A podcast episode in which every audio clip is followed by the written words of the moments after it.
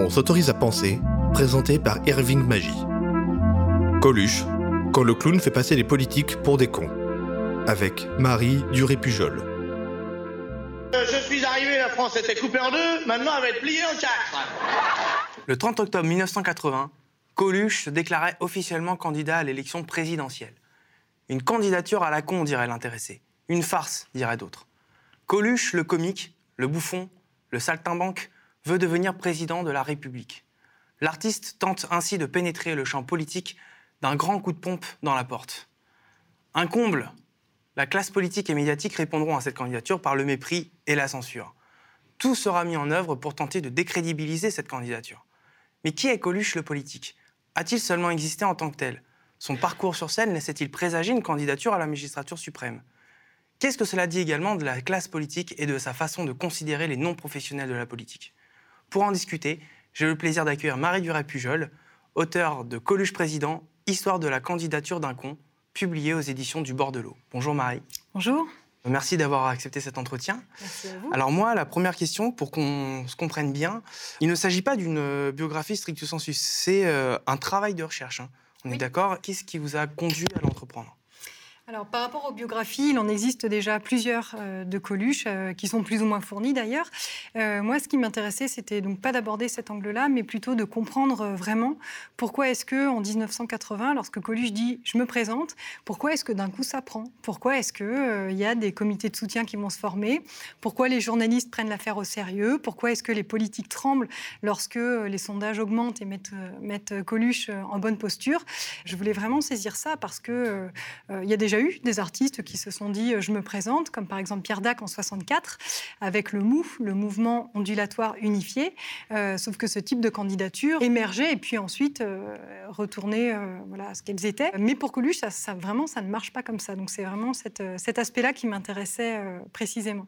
Ce qui est intéressant, c'est que vous repartez vraiment du départ de la carrière de Coluche, donc ses débuts euh, sur scène au Café de la Gare, que vous décrivez vous-même comme un lieu euh, authentique, à contre-courant. euh, et moi, ce que je me suis demandé en lisant ça, c'est est-ce que cette période va constituer une première étape dans le Coluche politique qu'on connaîtra plus tard Euh, alors pour, comprendre pourquoi est-ce qu'en 80, euh, Coluche, euh, bah, finalement, on le croit, il a fallu comprendre pourquoi est-ce que tout au long de sa carrière, en fait, il allait être perçu comme quelqu'un qui dit des vérités.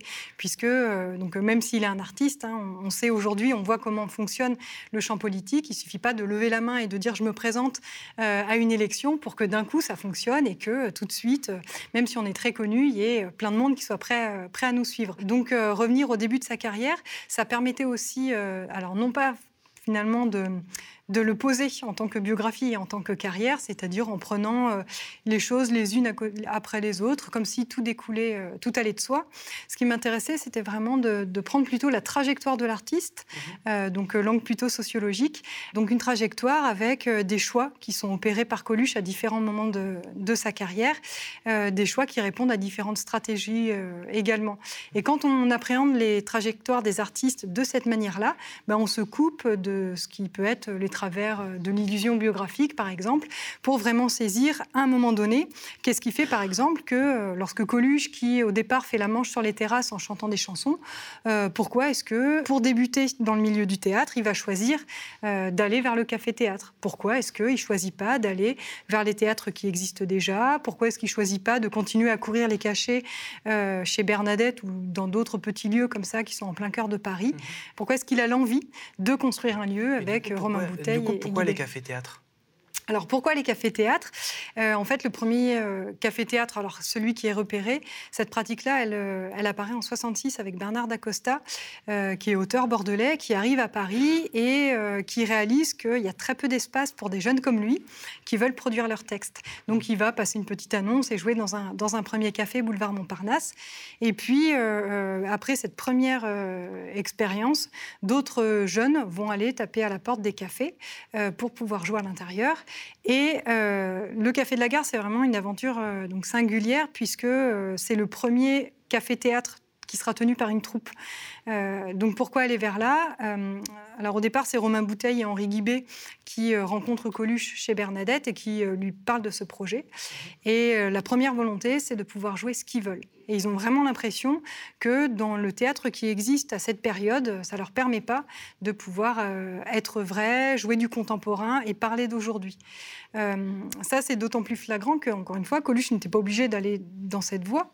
Euh, Henri Guibé et Romain Bouteille, par exemple, ils ont tous les deux une formation en théâtre. Ils ont joué avec Jean Villard, ils étaient figurants dans certains de ses spectacles. Donc, eux connaissent le milieu théâtral, mais ils choisissent vraiment de ne pas aller vers le théâtre institutionnel et d'aller vers donc un théâtre qui soit complètement distinct des pratiques des music halls, des pratiques des théâtres privés et du théâtre institutionnel.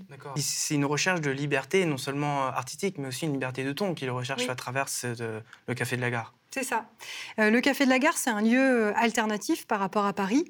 Alors certes, il y a d'autres troupes, hein, des jeunes plutôt jeunes, qui euh, choisissent à cette période d'aller construire leur lieu. Qui, qui se construit à, après. à la même époque. C'est un peu après, ouais. C'est après. Et justement, les jeunes du Splendide vont fréquenter le Café de la Gare et euh, c'est en voyant un des spectacles euh, du Café de la Gare qu'ils vont avoir envie de reproduire la même expérience, enfin de, de jouer ce type de spectacle.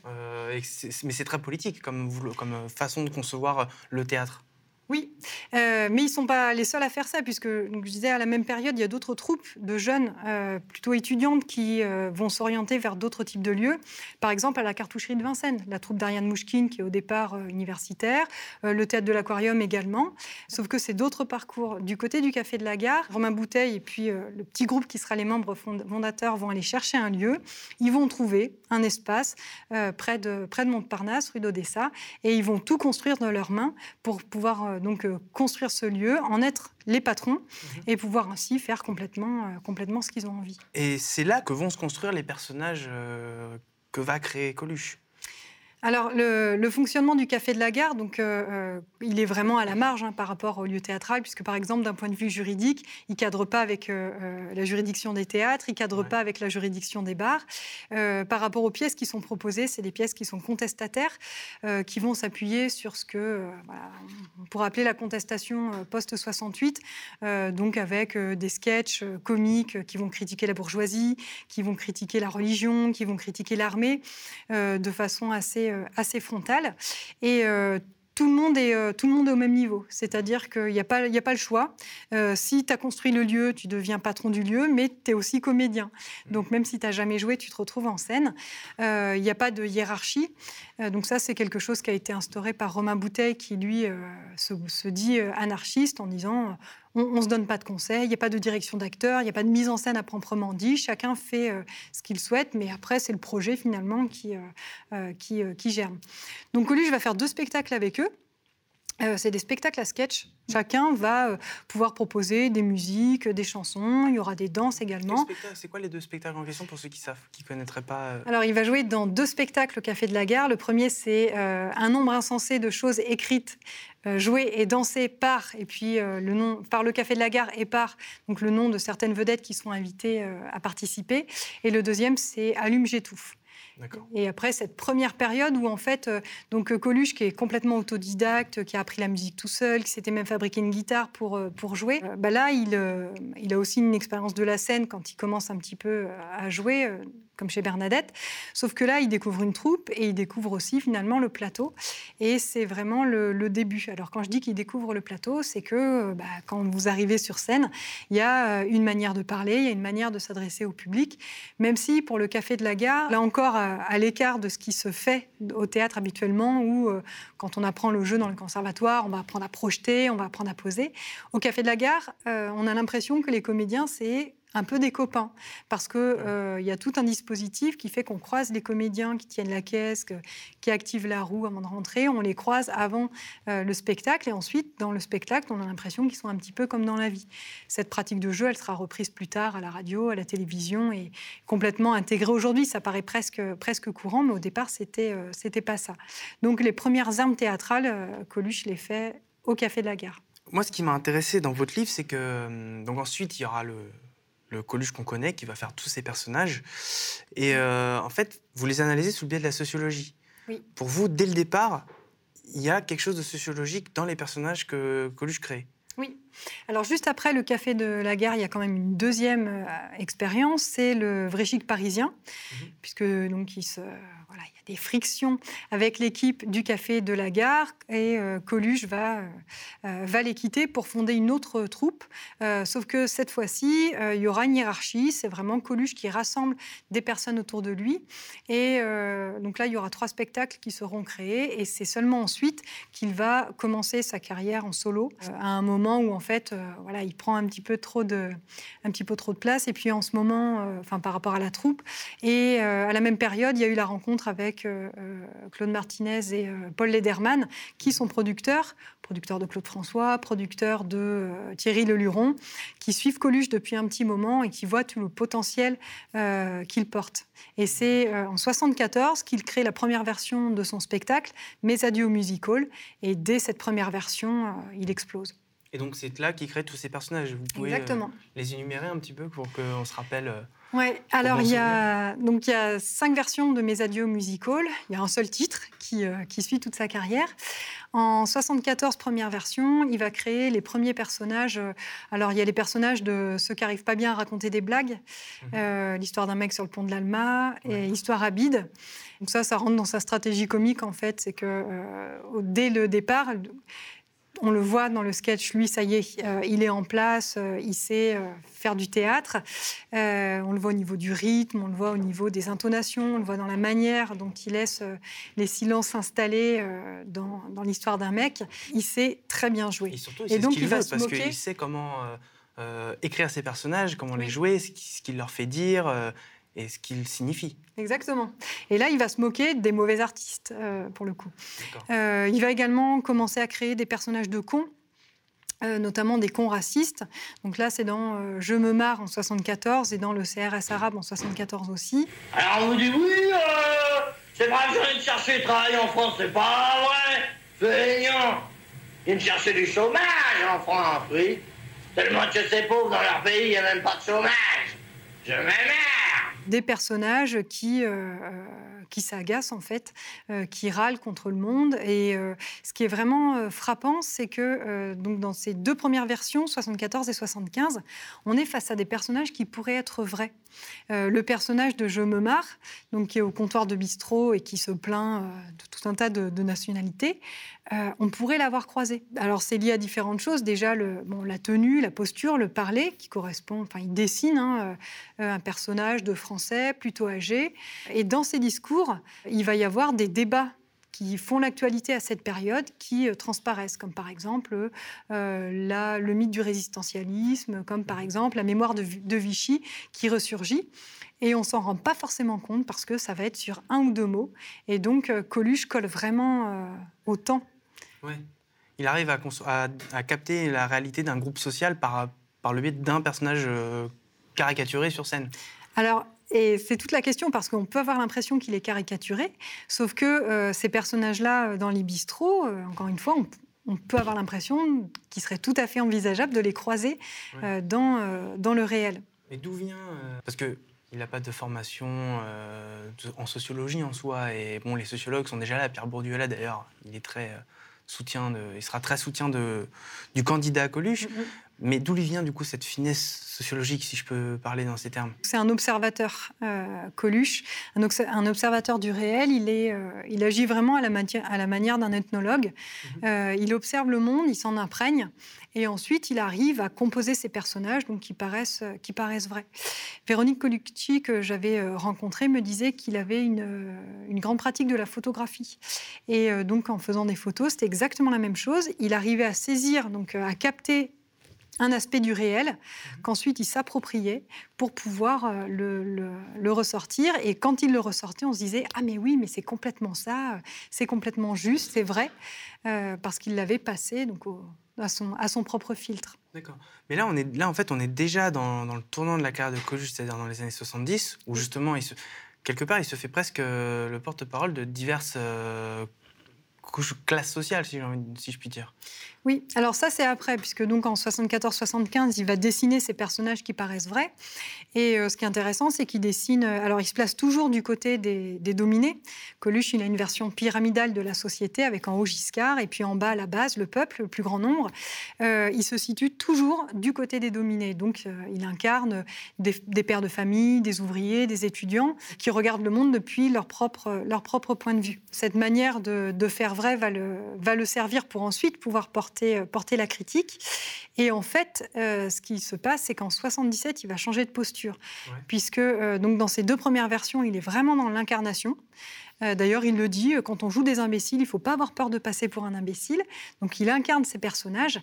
Et en 77, il va changer de jeu. il va passer à un jeu qui s'apparente un peu à une technique de conteur. donc, ça veut dire qu'il prend la parole en son nom, enfin c'est Coluche, et puis par moment il va incarner des personnages. Et en faisant ça, c'est ce qui va lui permettre de changer de stratégie comique et de faire du commentaire critique. Donc ça c'est en 77. Et on le voit dès, la première, euh, dès les premières phrases du spectacle. Euh, quand il rentre, il, euh, il, rentre en contestataire, en fait. Et il joue avec le public en disant Quoi Qu'est-ce qu'il y a? Bah, Ça va encore être de ma faute si les Belges sont des cons. Enfin, il commence comme ça, donc il, il inscrit le comique dès le départ. Et, mais on voit bien que c'est Coluche qui, qui parle à cette période. Alors, il parle en Coluche. Euh, en 77. Euh, sauf que, évidemment, voilà, le comédien Coluche est repéré en 77, puisqu'il euh, il a déjà vendu des millions de disques. mais le, fait de prendre la parole en son nom véritablement et de marquer encore plus un écart, ce sera en 79, ce sera une autre période encore. Mais en fait, du coup, dans à travers tout ça, donc c'est toujours des nouvelles adaptations de mes adieux musical. Oui. Et j'imagine que à travers ça, dans toute cette période, dans toute cette longévité, il va créer d'autres personnages, il va continuer à en créer de nouveaux. Oui. Parmi lesquels? Euh, Il crée des galeries de cons. Euh, donc, euh, mais, c'est vraiment des cons, il le dit. Hein, ce qui l'intéresse, euh, le premier thème qui l'intéresse, c'est la connerie. Il ne joue que des cons, il le dit en 75. Et donc, après avoir créé ces cons qui paraissent vrais, en 77, il, il entre en scène avec alors, ce qui est dans les disques un, un, triptyque, trois sketchs différents, mais en fait, quand on écoute la version audio du spectacle, c'est un seul et même sketch. Mhm. il, il commence en se disant, en s'interrogeant sur les cons. Qui sont les cons? Bah, on, peut, est con, mais on est con par groupe. C'est le sketch euh, les militaires, euh, euh, ensuite les cons, bah, il y a les sportifs. et juste après, il enchaîne, mais la question qu'on se pose, bon, il y a plein de cons, la question qu'on se pose, c'est pourquoi est-ce que les gens ils sont devenus cons? Et cette question, il y répond. Et là, il commence à faire du commentaire critique. Et pour lui, une des réponses à apporter, c'est la télévision, qui rend les gens cons. Et donc, euh, là, il agit à la manière d'un sociologue comique. Hein. Euh, il déconstruit complètement euh, un article de presse. Et ligne à ligne, il va, faire, il va commenter cet article en scène pour montrer bah, ce que d'habitude, on ne voit pas à la télévision. C'est dans, dans ce revirement comique-là qu'il va commencer à se poser quelque part en porte-parole, comme je disais tout à l'heure. Oui. Euh, oui, oui, la posture de porte-parole commence là, mais elle, elle, prend toute son ampleur en fait juste après, euh, en 78, 79. Alors certes, il vend des millions de disques. Hein, euh, vraiment, il est connu par la quasi-intégralité des, Français, des Belges et des Suisses, on va dire.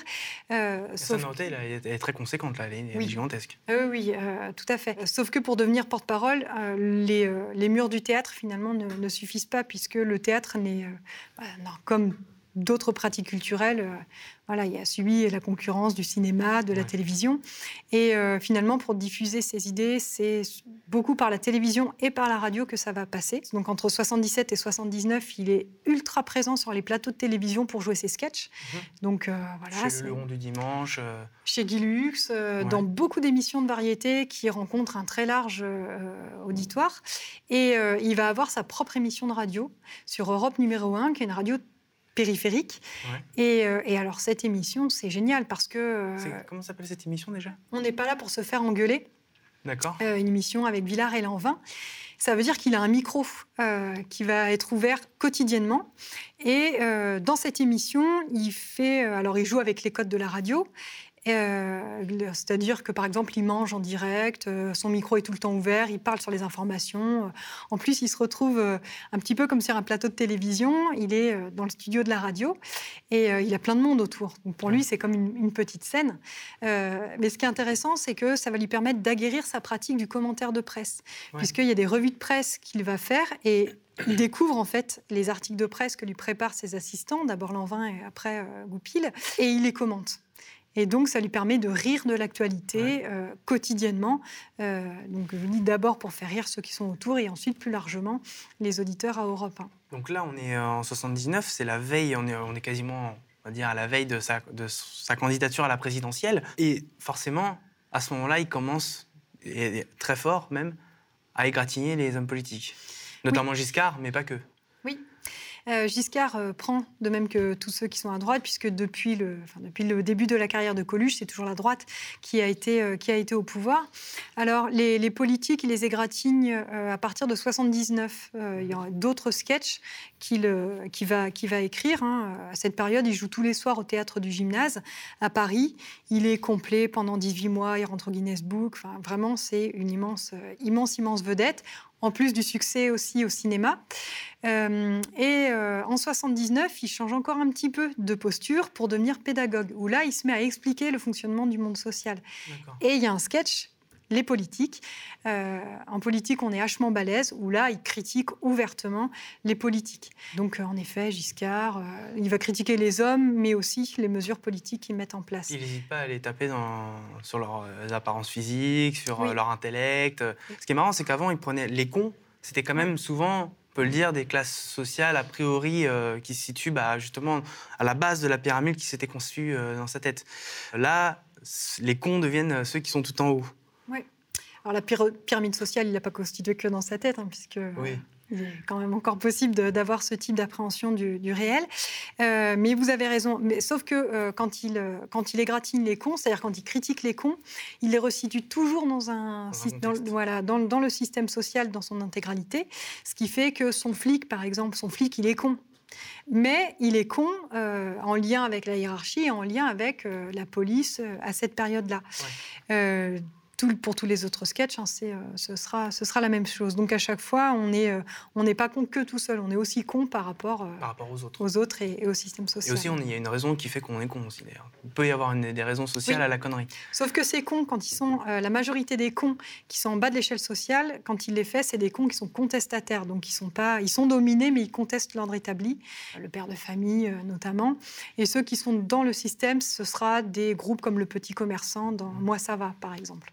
D'accord, mais il s'attaque à d'autres corps du, du monde politique, c'est-à-dire il parle des il fait aussi un sketch par exemple sur les syndicalistes et les Oui. religieux par exemple. Enfin, les religieux c'est pas politique, mais c'est quand même des groupes sociaux qui sont plus. euh, Ouais. Il attaque euh, tous les, les lieux de pouvoir et les instances et les institutions qui, euh, qui, qui font montre de pouvoir. Et en effet, en 79, il y en a quatre qui sont attaqués frontalement. C'est la religion, dans Jean-Paul I et j'en retiens deux. C'est euh, les syndicats. Ouais. Euh, c'est également donc, la politique. Et puis euh, le quatrième, c'est syndicat, politique, religion, la publicité. Ah oui. Ça rentre encore dans le dispositif de critique de la télévision. C'est là qu'il va faire son célèbre sketch sur Homo qui lave plus blanc que blanc. C'est celui-ci, oui. D'accord. Euh, mais euh, pour en revenir aux hommes politiques, ça va lui attirer quelques ennuis, notamment sur, sur Europe 1, où il va commencer à faire l'objet de censure. Euh, Oui, c'est vrai que sur Europe 1, euh, donc son émission vraiment rencontre un, un très gros succès. Il y a des pics d'audimat lorsque l'émission est diffusée, et Ouais. même il rivalise avec la grande radio à succès à l'époque, c'est RTL. Donc sur Europe 1, il va se rendre compte du pouvoir qu'il a en fait derrière un micro. Par exemple, il va appeler des jeunes à aller à une manifestation avec des bâtons et tout ça, et il y en a qui vont, euh, qui vont y aller. Donc c'est à ces choses-là aussi qu'il va mesurer sa notoriété et la possibilité euh, d'action qui se trouve euh, Oui. dans, euh, dans ses paroles. Donc euh, il y a un premier appel à l'ordre avec Europe 1, avec l'émission ensuite qui était quotidienne qui va passer euh, voilà, une par semaine, et puis l'émission s'arrête fin 79. Mais la vraie censure, finalement, elle apparaît quelques mois plus tard avec euh, son passage sur RMC. Ouais. Ça dure vraiment pas longtemps, ça dure dix jours. Donc euh, RMC, euh, Radio Monte Carlo, et il commence euh, voilà, ses émissions. Bonjour, bienvenue euh, du, du Rocher aux putes. Enfin, bon, il égratigne la famille princière de. voilà. Et il sera viré euh, a priori pour cette raison. Sauf que ce que lui dit à l'époque et ce que Romain Goupil, qui est son assistant, disait à l'époque et continue à, dire aujourd'hui, c'est qu'en fait, il est viré pour des raisons politiques, puisque Michel Bassi, qui est euh, directeur des programmes sur RMC... c'est l'ancien chef de cabinet de Valéry Giscard d'Estaing. De Giscard d'Estaing. Et il s'avère que le canard enchaîné a sorti l'affaire des diamants euh, qui met en cause euh, Giscard. Et Coluche, tous les jours, va critiquer Giscard, va ressortir les diamants et va en rire, en fait, euh, vraiment de façon continue. la gueule de Giscard Complètement. incessamment. C'est ça. Et donc, pour, pour Coluche, il le dit dans la presse à l'époque, et pour, pour Goupil et son équipe, c'est vraiment à cause de ça. C'est que Coluche gêne à trop parler de cette affaire des diamants.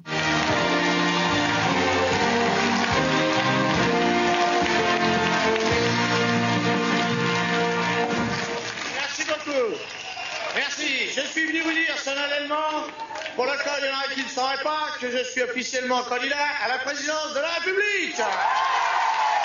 Merci beaucoup, merci beaucoup. Il va se présenter. Oui. Donc en octobre 1980. Euh, euh, évidemment, ça passe pas euh, inaperçu. Qu'est-ce qui l'a poussé à se présenter? Et ensuite, comment les médias ont perçu au départ cette candidature? La première euh, occurrence à sa candidature, c'est le 10 mars 80. Euh, il est mhm. invité sur le plateau d'Antenne 2 et il en parle comme ça. Euh, mais comme on est en mars, ça paraît très loin, donc en fait les journalistes vont pas le, reprendre. Sauf que cette idée, elle chemine en fait. et parmi les proches de Coluche, c'est un sujet à plaisanterie. Donc dans les soirées avec euh, tout un, voilà, ses amis artistes, avec l'équipe de Charlie Hebdo, euh, ils en plaisantent beaucoup. Sauf que Paul Lederman, qui est son producteur, bah, lui réagit en producteur. Et il se dit que si jamais Coluche se présente, qu'est-ce qui se passe au niveau des publics? Ça pourrait euh, freiner certains publics à venir voir son spectacle. Surtout s'il affiche une étiquette surtout s'il s'affiche auprès d'un parti politique. Donc l'idée chemine, mais Paul Lederman met, met, son veto. Et à la rentrée, Lederman est d'accord. Euh, à la condition justement que Coluche n'affiche pas de, parti politique.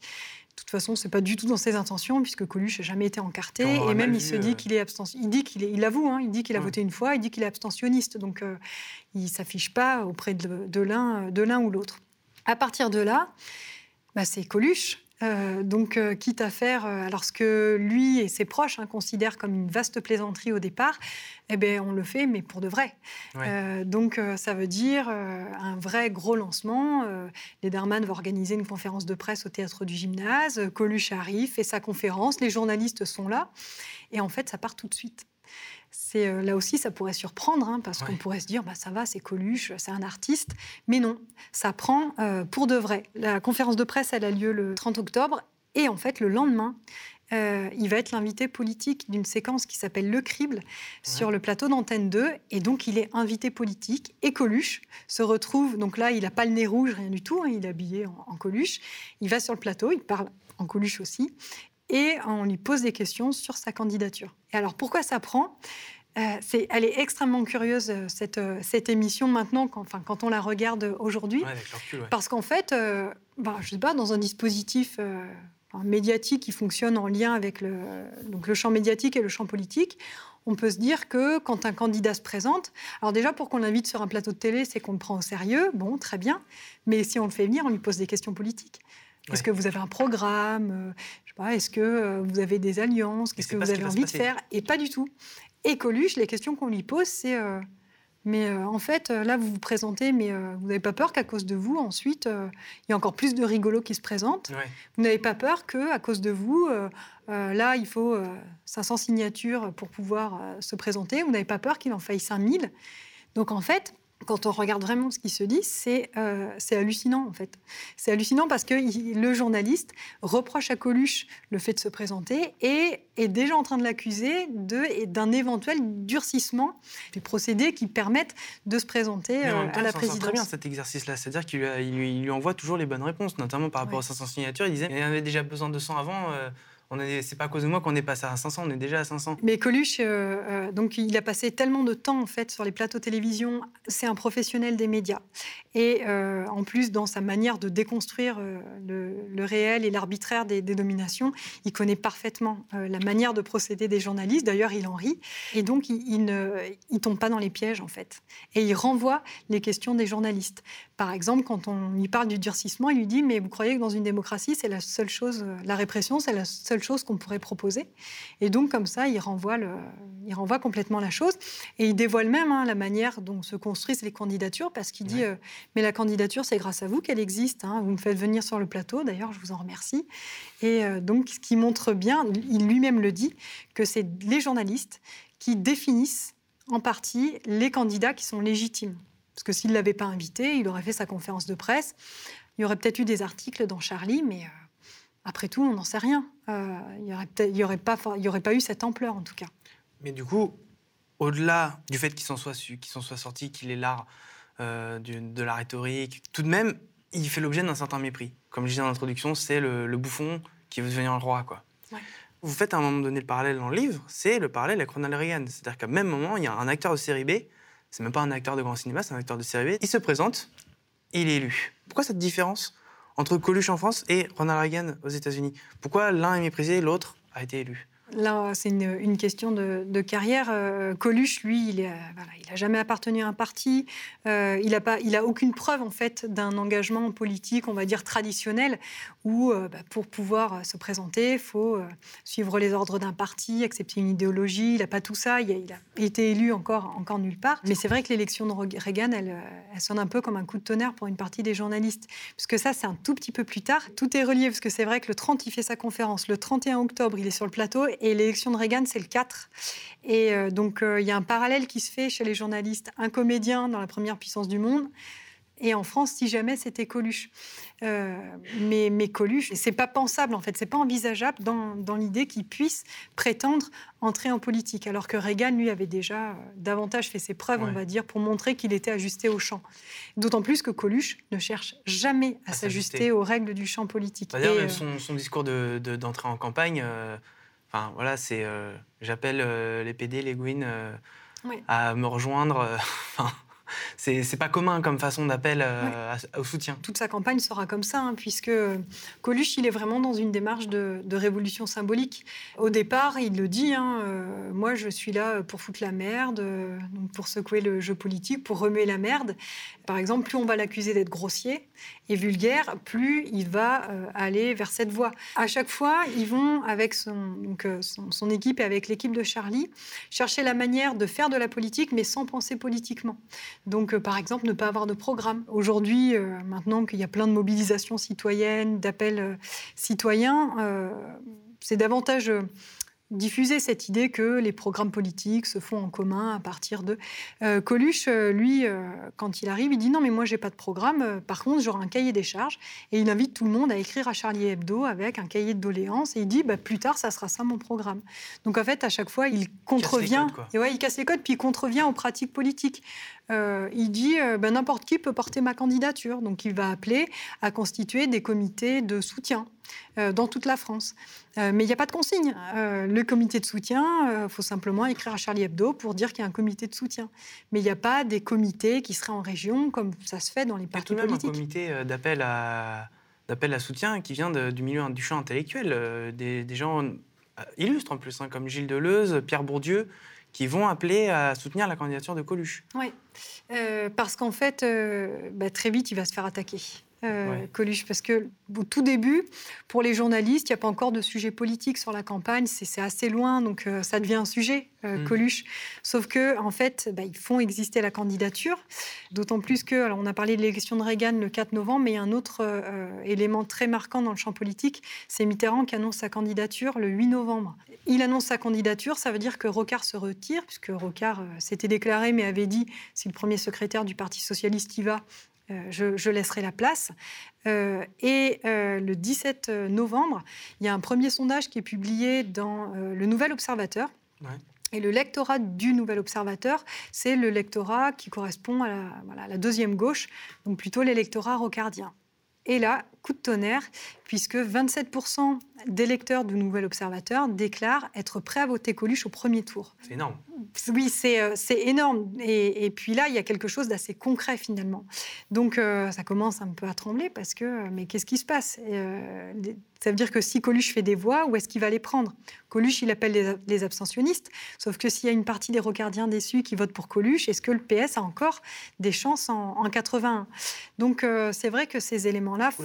Ça se tendre un Ouais, peu euh, chez les professionnels tendre. de la politique, justement. Exactement. Et euh, d'ailleurs, les premiers coups hein, chez les professionnels de la politique, ils viennent du PS, qui sent bien hein, que euh, Coluche va peut-être prendre une partie de leur électorat. Euh, la droite euh, ne dit rien, à part Marie-France Garot qui a déclaré sa candidature et dans une logique hein, de- d'opposition pour pouvoir exister, elle tape un peu sur, sur Coluche. Les autres euh, ne disent rien, ça, ça viendra un petit peu plus tard. Et après ça, donc, comme Coluche quand même prend, commence à prendre de la place, donc là, il va se faire insulter Il en va se fait faire taper, ouais. Là, ça va être, euh, ça va être dur. là. dans la presse et puis du côté donc euh, des politiques, euh, tout de suite, ce sera une honte pour la démocratie, une injure aux Français, enfin vraiment des qualificatifs très forts. Ça va même très loin parce que euh, à un moment donné, il y, a- il y a pas mal d'histoires troubles qui, qui commencent à autour de, de sa candidature et de Coluche. C'est-à-dire que bon, il, il fait l'objet de menaces de la Mm. part de, de groupuscules d'extrême droite. La censure, là, il y a aussi une censure peut-être plus dure qui fait, dont il fait l'objet. Il y a le meurtre de son régisseur, René Oui. Gorlin. Euh, là, ça commence à, si je puis dire, sentir mauvais. Tout à fait. Et ça, c'est juste après. Euh, parce que là encore, quand on. Moi, j'ai repris en fait toute la presse euh, donc, euh, sur cette période et j'ai repris semaine par semaine. Mm. Donc, après les, les premières insultes des, des journalistes et les politiques, c'est là que les intellectuels interviennent. Euh, parce qu'il y a une insulte, c'est qu'on traite de poujadiste. Et en- Oui, le poujadisme, c'est une insulte politique euh, qui vise à décrédibiliser non seulement Coluche, mais aussi ses soutiens. Et euh, donc, les intellectuels, Deleuze, Guattari et Bourdieu interviennent. Et eux, bah, ils sont à même de pouvoir démonter les argumentaires des journalistes et des politiques qui, qui, qui qualifient Coluche de, de poujadiste. D'ailleurs, eux-mêmes ensuite auront les retours de bâton et se feront taper dessus, comme tous les soutiens à Coluche. Ce dont vous parlez, c'est la semaine d'après, c'est la semaine 6. Et là, c'est vrai qu'en une semaine, ça fait quand même beaucoup. L'assassinat de René Gorlin, euh, alors c'est un crime passionnel, mais ça, on le saura que bien plus tard. Ouais. Mais à ce moment-là, Au on ne sait moment pas où trop ça arrive, on ne sait pas. Euh, Coluche euh, et Paul Lederman euh, disent que, à leur avis, c'est complète, complètement distinct de, de la candidature, mais bon, Oui, quand même, pas de... non, non, non. Euh, mais ça, voilà. Mais ça impacte en tout cas. il faut imaginer ce que ça procure euh, dans une période de campagne euh, où il y a beaucoup de pression autour de lui à ce moment-là, ce que ça peut produire. Les premières menaces d'honneur de, la police, un groupuscule voilà, d'extrême Extrême droite. Et, qui lui reproche de, si j'ai bien compris ce que vous dites dans le livre, quand il a joué dans Inspecteur à la bavure. Oui, il y a Inspecteur la bavure qui sort euh, début décembre et donc l'image qu'a renvoyée de la police ne plaît pas. Euh, D'autant plus que euh, dans ces... Enfin, Coluche a déjà subi des, pressions et des menaces d'anciens parachutistes, de groupes de, policiers. Et il y avait, y avait même eu des menaces un peu plus tôt sur des, des spectacles qu'il devait jouer. Enfin, voilà. Donc là, ça arrive en période de campagne, là encore. Donc c'est vraiment... Ça prend une autre, une autre teneur. Et les premières censures, il doit participer à deux émissions, notamment le Club de la Presse, qui est une émission de politique prestigieuse.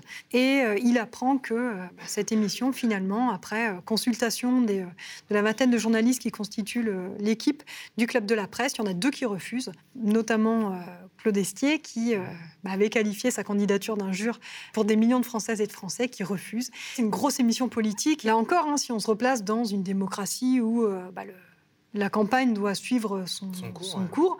Marie-France Garot, euh, déclarée candidate, elle a été invitée, mais Coluche, on lui refuse la possibilité de venir parler. Donc Coluche, c'est un professionnel des médias, et si on lui coupe euh, les micros, euh, comment est-ce qu'il peut faire? Il a la scène, il continue à jouer tous les soirs sur la scène du théâtre du gymnase, il a Charlie Hebdo, mais pour toucher un maximum de citoyens et de citoyennes, ça reste quand même euh, limité. Il y a besoin des médias, euh, absolument. Avec le recul, euh, cette histoire de candidature, ça a quand même constitué largement son mythe. On dit souvent il aurait pu gagner, voire il aurait gagné s'il ne s'était pas retiré, parce qu'il aurait vraiment pu gagner. Et au terme des recherches que vous avez menées sur le sujet, comment vous analysez son retrait? De l'élection présidentielle, parce qu'il se retire au bout d'un Oui. moment. Oui, oui, parce que là, on a parlé jusqu'à la fin du mois de novembre, mais en décembre, en fait, il apparaît dans les sondages. Jusque-là, les instituts de sondage euh, l'avaient euh, dit que non, il fallait pas l'inclure parce que ça allait fausser euh, les sondages. Donc, euh, ce qui montre aussi non seulement la part des journalistes, mais aussi la part des sondages dans la légitimation des candidatures. Il monte, hein, il est crédité entre 10 et 16% suivant les sondages en décembre. Et après, ça continue. Plus, plus aucun média, euh, discrédit total dans- avec des articles de presse assassins, euh, du poujade encore euh, par dossier, dans l'Express par exemple. Et c'est en fait à partir de janvier où là, il n'y a plus rien. Nouvelle séquence politique, maintenant il faut que la campagne soit sérieuse. Les journalistes se détournent de, de sa candidature et donc malgré toutes ces tentatives pour euh, continuer à attirer leur intérêt, euh, Coluche ne fait plus rire les journalistes. Donc quand il fait une alliance avec des petits candidats, il fait une conférence de presse, euh, voilà, les journalistes s'en détournent, il fait une conférence à Polytechnique, pareil, ça ne, ça ne, prend, ça ne prend plus. Donc comment est-ce qu'on fait campagne quand on n'a aucun média? Ben, on peut pas. Il n'y a pas Internet à l'époque, donc on ne peut pas se dire on va créer quelque chose d'alternatif. Il reste que Charlie Hebdo qui continue à le suivre. On peut noter aussi qu'il avait une petite phrase quasi quotidienne dans le journal Libération, sauf que Libération Sauf fait même faillite. l'humanité euh, refuse, n'a jamais consacré un Oui. seul papier sur, euh, sur Coluche. A complètement euh, Oui. a fait comme si sa candidature n'avait jamais existé. Oui, oui, euh, il y a quelques journaux qui ne parlent pas du tout de, de Coluche. L'humanité, oui, en fait partie. Ce qui est assez cohérent, on va dire, en- par avec rapport, euh, voilà, par à- rapport à la ligne éditoriale, euh, puis à la manière dont Coluche. hein, euh, Mais politiquement, c'est un, peu, c'est un petit peu curieux comme façon de- d'appréhender la candidature justement de quelqu'un qui sort du champ politique. Justement, à gauche, on pourrait a priori penser que des partis comme le Parti communiste euh, ou le- même le Parti socialiste de cette époque-là, du programme commun, auraient pu se dire bah, c'est quand même bien que quelqu'un qui soit hors champ politique veuille se- Et pourtant, pas du tout. Oui. Ils sont complètement euh, méprisants à son égard. Et, euh, Alors, plus à gauche, euh, Lutte ouvrière, par exemple, Arlette Laguillet, va souligner l'intérêt de la candidature de Coluche. Elle ne soutient pas nécessairement Coluche, mais elle soutient le fait que tout le monde puisse se présenter en démocratie. Les autres, en fait, craignent vraiment par rapport à l'élection. oui, en fait, c'est Parce du, que du politique. En fait, oui. il, va, il, va- il marche sur nos plates-bandes, il va nous piquer des voix. et- Exactement, parce que concr- concrètement, à ce qui se passe dans, donc dans les journaux qu'il qualifie de poujadiste, qui essaie de le pas- faire passer pour quelqu'un euh, d'extrême droite, il y a des études, hein, et dans les sondages, quand on regarde euh, les sondés et qui est prêt à voter Coluche, certes, il prend du côté des abstentionnistes, euh, mais il prend aussi du côté de l'électorat socialiste et de l'électorat communiste. Donc du coup, les, euh, les anathèmes poujadistes et compagnie, ça marche pas. Il attire sur l'électorat de gauche. Oui, tout à fait. Mais euh, ça, on, on le voit dans, on le voit dans les thèmes en fait qu'il développe dans les sketchs et dans la manière dont il le fait. On le voit aussi dans ses prises de position, dans ses prises de parole publiques. C'est une période où le Coluche en scène et le Coluche en plateau euh, est euh, quasiment, euh, quasiment identique hein, dans sa manière de parler, dans les thèmes qu'il aborde. Par exemple, quand Coluche, sur un plateau de télévision, dénonce euh, toutes les, alors, les bavures policières, mais euh, tous les blessés, tous les morts euh, provoqués par la police, il le fait aussi en scène et il le en fait. pour égratigner le racisme institutionnel, parce qu'il il énumère, il dit euh, 1er janvier, un mort, 1er janvier, Oui. deux morts, 3, 3 janvier, un mort, mais c'est un arabe, donc on peut en rigoler, et il continue. Exactement. Et il fait ça au moment où, à l'Assemblée nationale, est en débat une loi pour donner davantage de, de pouvoir aux, aux policiers et, et Ouais. aux gendarmes. Donc, et c'est donc c'est un sujet extrêmement politique quand il dénonce les violences policières. Oui, et puis là, il n'est plus du tout dans le registre comique, même s'il il a Hum. cette tonalité qui reste quand même euh, Ouais. très ironique, euh, très second degré, sarcastique. Mais là, pour le coup, il rentre dans la contestation euh, franche. Oui, mais ce qu'il fait tout le temps en fait. Sauf que son, sa première, son premier outil, c'est le comique. Il est là pour faire rire. Euh, sauf que la manière dont il euh, use du comique, en fait, c'est un sérieux alternatif. Parce que même tout ce qui peut paraître assez euh, drôle, quand on regarde précisément euh, ce qui est dit, on se rend compte que c'est politique de, de bout en bout. Vous parliez tout à l'heure de son appel. J'appelle les crasseux, les PD, les, les gouines, etc. Quand, on, quand on le regarde, on se rend compte qu'il appelle Tous, tout- ceux- tous les oubliés. tous ceux qui sont oubliés, stigmatisés, dominés, tous ceux qui subissent des violences politiques. Et il est en train de créer de nouvelles catégories, donc dans sa démarche de, des révolutions symboliques, des catégories qui ne sont pas les catégories euh, établies par ceux qui sont en place, ceux qui sont au pouvoir. Et là, il est en train de constituer un peuple, en fait. Ouais. Et ce peuple-là, il échappe. Ouais, en fait, il parle à une plèbe, quoi, au sens, euh, enfin, le, le- le- la plèbe comme on l'appelait, comme on appelait le peuple sous l'Empire romain, en fait. Ouais. C'est ça qui constitue, en fait. C'est ça. Et c'est un peuple qui est vraiment euh, divers, qui est, euh, qui est constitué de, de tout un tas de, de catégories qui refusent le système politique tel qu'il est fait à cette période. Qui n'est même pas intégré, d'ailleurs, ce système politique, de toute façon. Non, non. Il est complètement marginal. Là encore, dans des indices qu'on a par rapport à son euh, électorat et euh, là par rapport à ses soutiens, il y a quelques articles de presse qui vont, euh, donc des journalistes qui vont faire des enquêtes auprès des comités de soutien Mhm. et on se rend compte qu'au niveau des catégories pro- socio-professionnelles, c'est extrêmement varié depuis chômeurs, étudiants jusqu'à cadres supérieurs. Donc ce que provoque Coluche, ce que produit Coluche, c'est quelque chose qui échappe aux politiques et qui vraiment fait peur parce qu'il n'y a pas de maîtrise de ça. Il n'y a pas de maîtrise quand tout à coup des personnes qui n'ont rien à voir ensemble se rassemblent pour porter euh, bah, une candidature ou des idées communes. Il y a quelque chose dont il n'est jamais question euh, par rapport à la candidature de Coluche et qui fait qu'on l'a assimilé à un bouffon. Donc voilà, sa candidature a existé et puis ensuite, comme il retourne au champ artistique, finalement, c'était un bouffon qui a un peu fait trembler le pouvoir. C'est que Coluche n'avait pas les signatures pour se présenter. Ah oui, il y a ça aussi. Donc il retire sa candidature euh, le- à la veille du dépôt des signatures. Il la retire le, le 7 avril, il fait une conférence de presse à, à Strasbourg. Il dit en fait, euh, bon, bah, tant que ça m'a fait rire, ça allait, maintenant ça me fait plus rire. Euh, donc de lui-même, en fait, il retourne au champ artistique, il est contraint à ça. Hmm. Mais euh, s'il avait dit, euh, vous vous rendez compte que moi, j'ai pas les signatures, donc ça prouve bien que, contrairement à ce qu'on raconte dans une démocratie, n'importe qui ne peut pas se présenter à l'élection présidentielle, on n'aurait pas, forc- forcément eu la même analyse de, de cette candidature.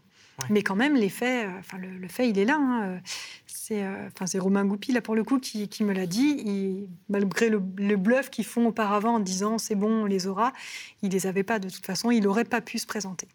Mais de lui-même, il retourne au champ artistique parce qu'il il il voit bien qu'au fil des mois, ça n'a pas tenu.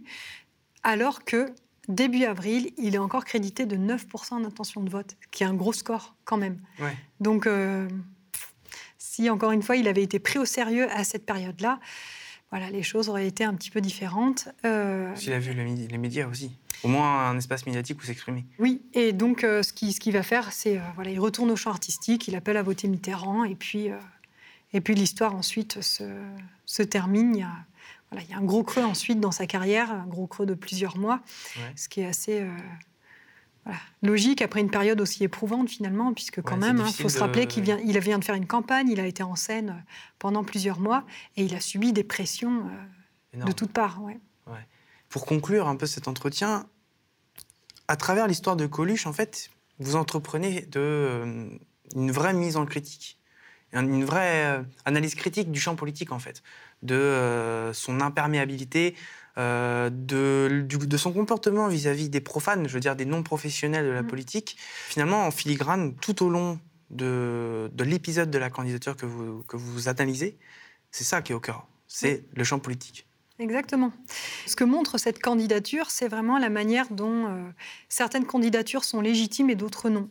Donc celle de Coluche n'est pas légitime et à partir de là, euh, le système et tous ceux qui ont intérêt à ce que le champ du pouvoir en fait reste tel qu'il est, que les rapports de force restent les mêmes aussi, tout se met en place hein, pour exclure ce profane, pour exclure Coluche.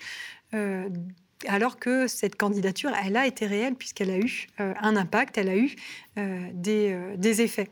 Donc c'est vrai que c'est ce qui est, intéressant, c'est qu'il y a ce qui, est, affiché, la possibilité de se présenter, d'avoir des idées politiques, de les mener partout quand on est citoyen, et il y a la réalité d'une candidature qui n'est pas attendue, qui n'est pas prévue au sein du champ du pouvoir et au sein du champ politique. Et en plus, le champ médiatique se met en ordre de bataille pour mettre euh, en œuvre Oui. les désirs d'exclusion du champ politique. C'est ça. Et euh, donc, euh, en fait, les choses se font, euh, mais comme ça, hein, sans que les uns ou les autres communiquent. C'est juste que les forces en présence dans le champ, donc surtout les journalistes hein, qui ont fait exister la candidature et quand ils voient qu'elle est trop grande, vont avoir du mal à, à la réduire et à la faire disparaître.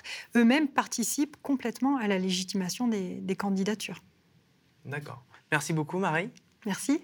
L'ouvrage s'intitule Coluche président, histoire de la candidature d'un con.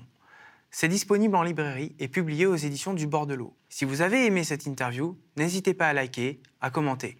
Vous pouvez aussi devenir sociaux ou envoyer des dons. C'est grâce aux dons et aux sociaux que nous pouvons réaliser ce type d'entretien. Sur ce, je vous souhaite une excellente soirée. Le média est indépendant des puissances financières et n'existe que grâce à vos dons. Soutenez-nous sur lemediatv.fr. Et pour ne rien rater de nos contenus, abonnez-vous à nos podcasts.